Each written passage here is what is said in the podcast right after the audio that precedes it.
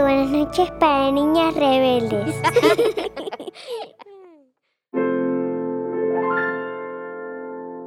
Había una vez una niña que pensaba que todos los niños del mundo debían tener la oportunidad de aprender. Su nombre era Malala. La familia de Malala vivía en una pequeña casa en Mingora, una ciudad en el valle de Swat, al norte de Pakistán. Allí los ríos fluían cristalinos y las montañas se levantaban imponentes a lo largo del horizonte. El padre de Malala, Siaudin, era el director de la escuela de Mingora.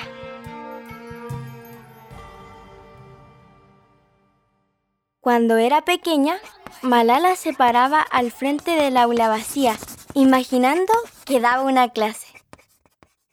Al crecer, iba muy contenta a la escuela, vistiendo con orgullo su uniforme blanco y azul.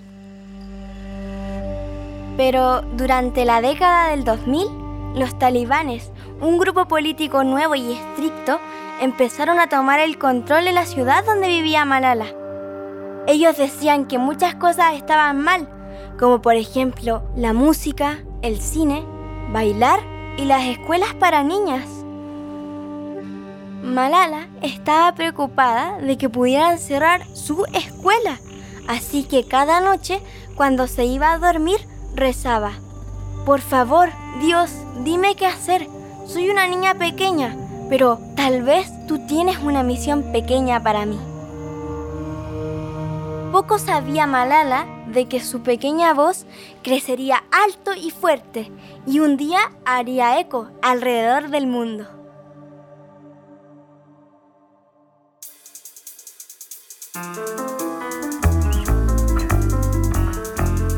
Soy Isidora Guzmán Silva y esto es Cuentos de Buenas noches para Niñas Rebeldes, un podcast sobre las mujeres extraordinarias que nos inspiran producido por Adonde Media. En este episodio, Malala Yousafzai. Cuando Malala era pequeña, amaba la pizza, el color rosado y a sus dos hermanos menores, aunque se pelearan todo el tiempo. Pero sobre todas las cosas, Malala amaba la escuela. Leía montones de libros, daba discursos en clase y resolvía problemas de matemáticas con rapidez. La pared de su habitación estaba llena de trofeos resplandecientes que celebraban sus logros. Malala quería estudiar medicina y sabía que eso requería de mucho esfuerzo.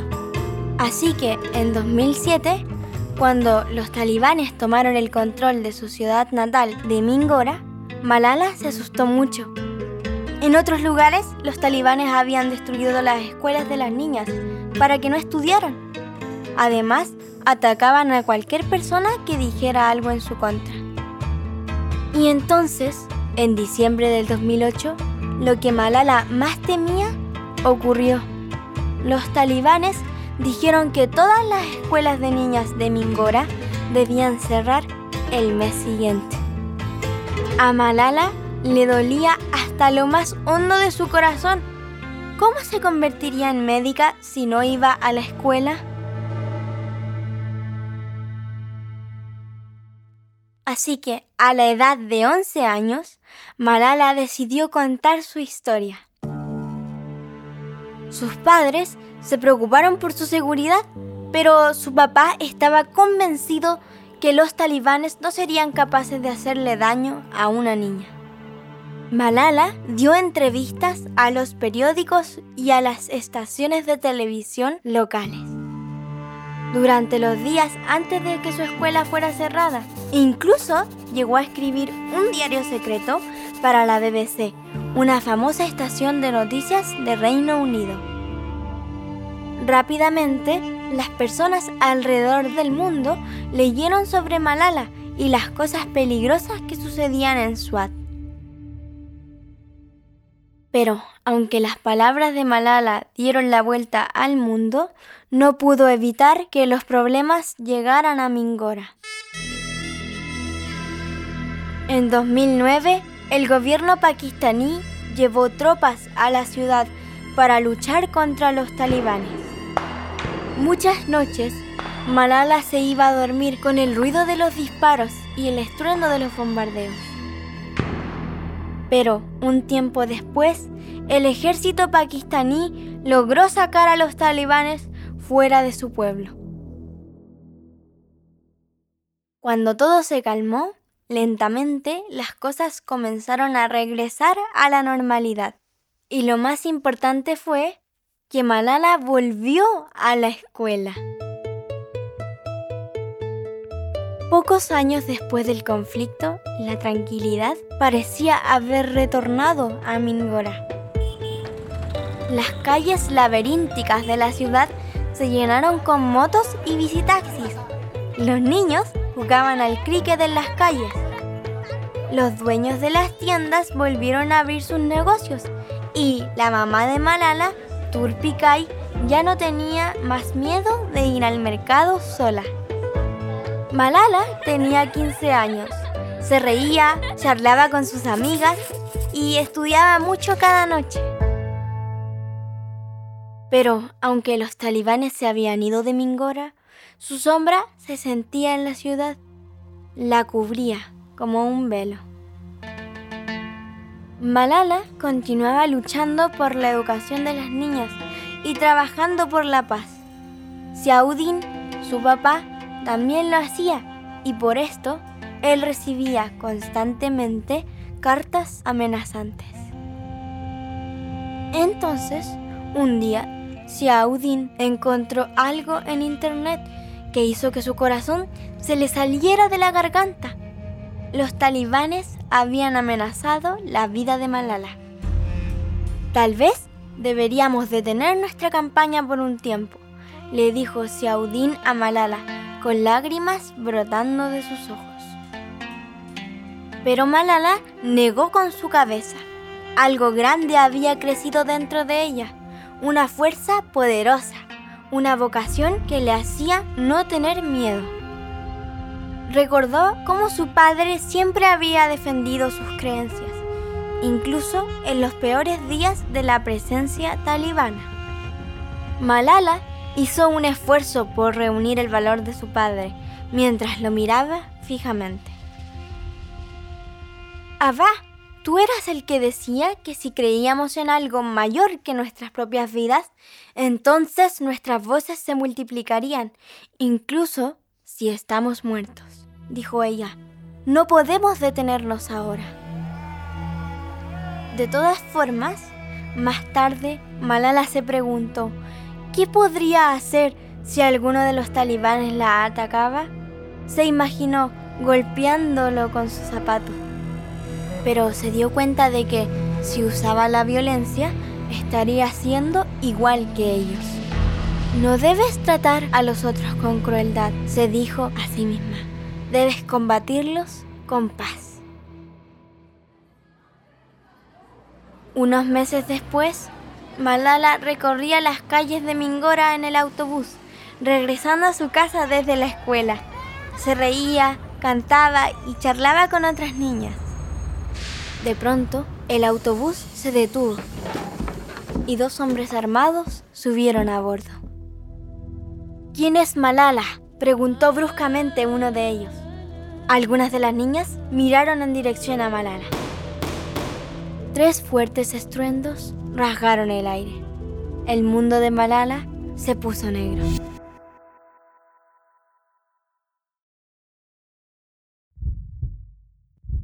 Cuando Malala se despertó, no sabía dónde estaba, tampoco sabía cuánto tiempo había estado dormida.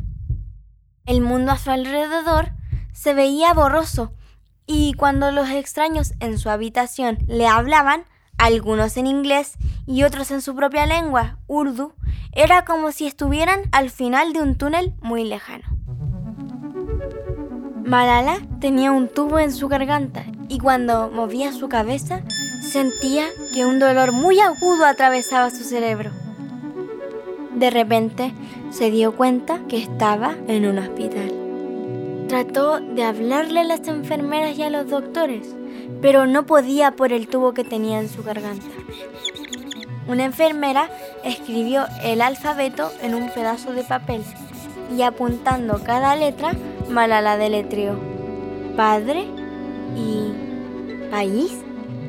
El doctor le dijo que estaba en Birmingham, Inglaterra, y que su padre estaba a salvo en Pakistán. Su familia la visitaría pronto. Durante los días siguientes, Malala pudo entender lo que había pasado. Los dos hombres en el autobús eran parte de los talibanes. Ellos habían escuchado de sus esfuerzos por promover la educación de las niñas, le habían disparado y casi había muerto.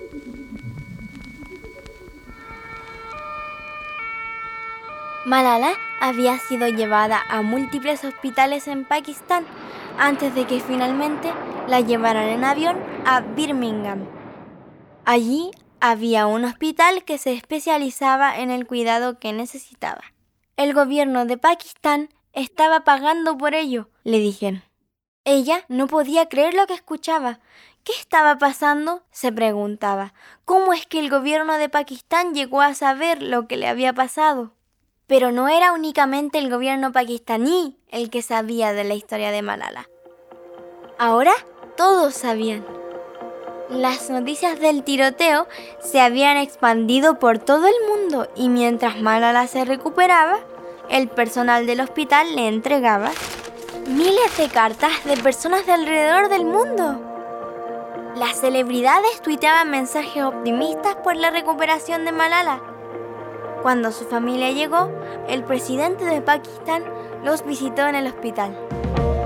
Y el secretario general de las Naciones Unidas, una importante organización internacional, dijo que el próximo cumpleaños de Malala, el 12 de julio de 2013, iba a ser el Día de Malala en la ONU.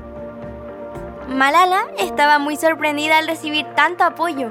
No podía esperar a regresar a casa y contarle a su mejor amiga que tenía mensajes de estrellas de cine famosas en los Estados Unidos.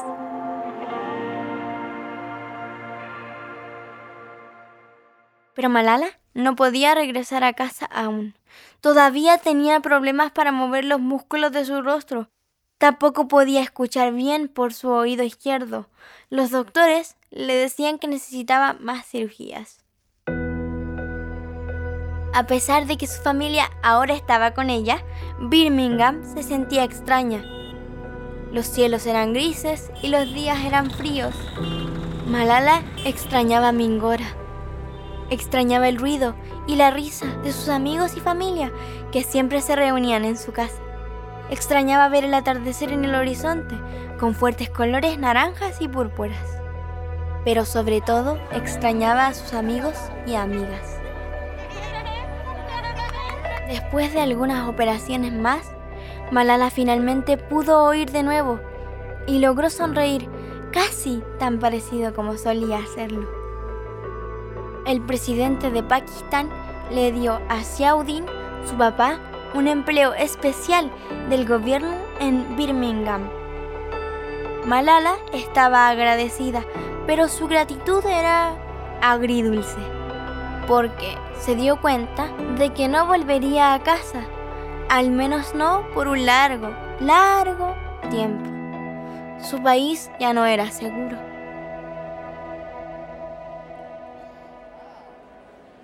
Nueve meses después del tiroteo, en su cumpleaños número 16, Malala se subió al podio en la sede de la ONU, en la ciudad de Nueva York.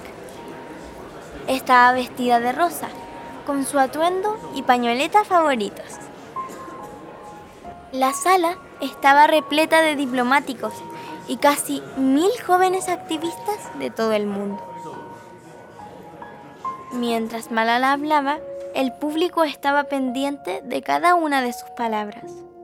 Malala Day is not my day.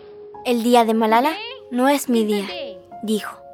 Hoy es el día de todas las mujeres, de todos los niños y de todas las niñas que han alzado su voz para defender sus derechos. Malala contó la historia de lo ocurrido nueve meses antes.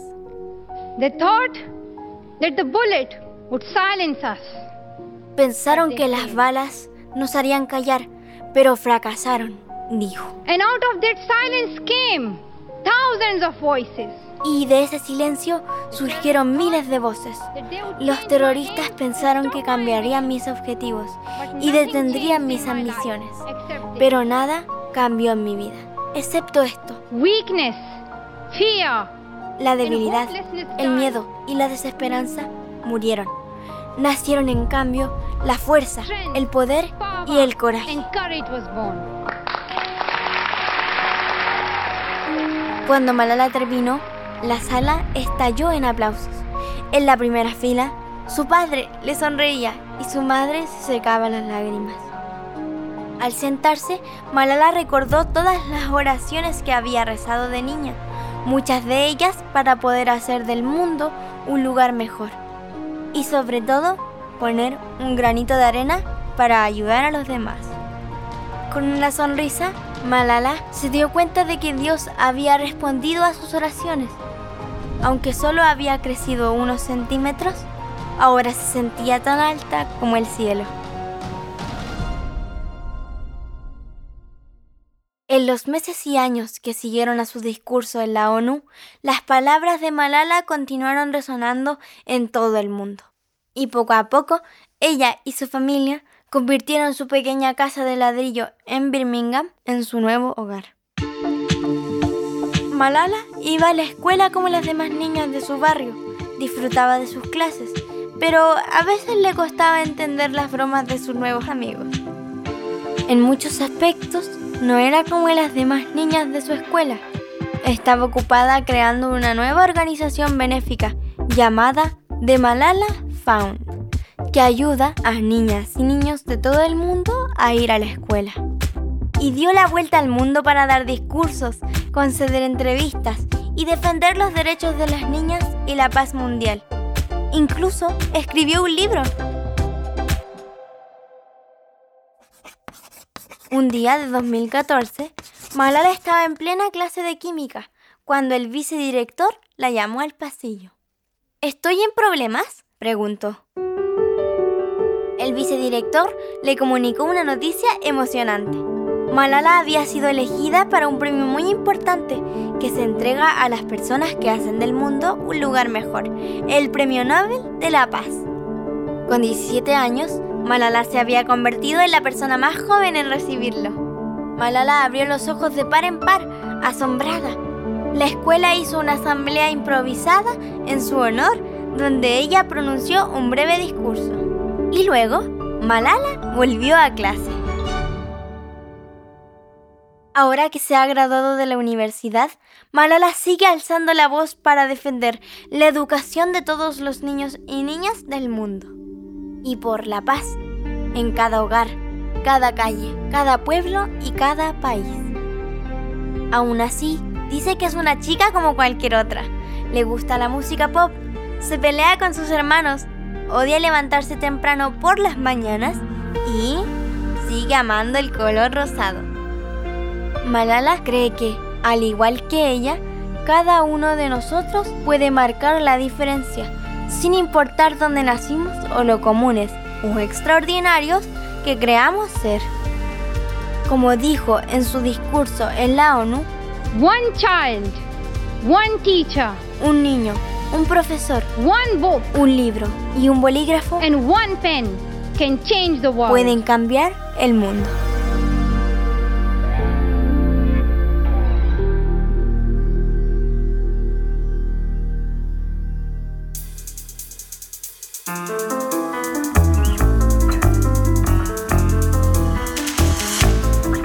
Hola, me llamo María Belén Gutiérrez, tengo 8 años y vivo en Bogotá, Colombia.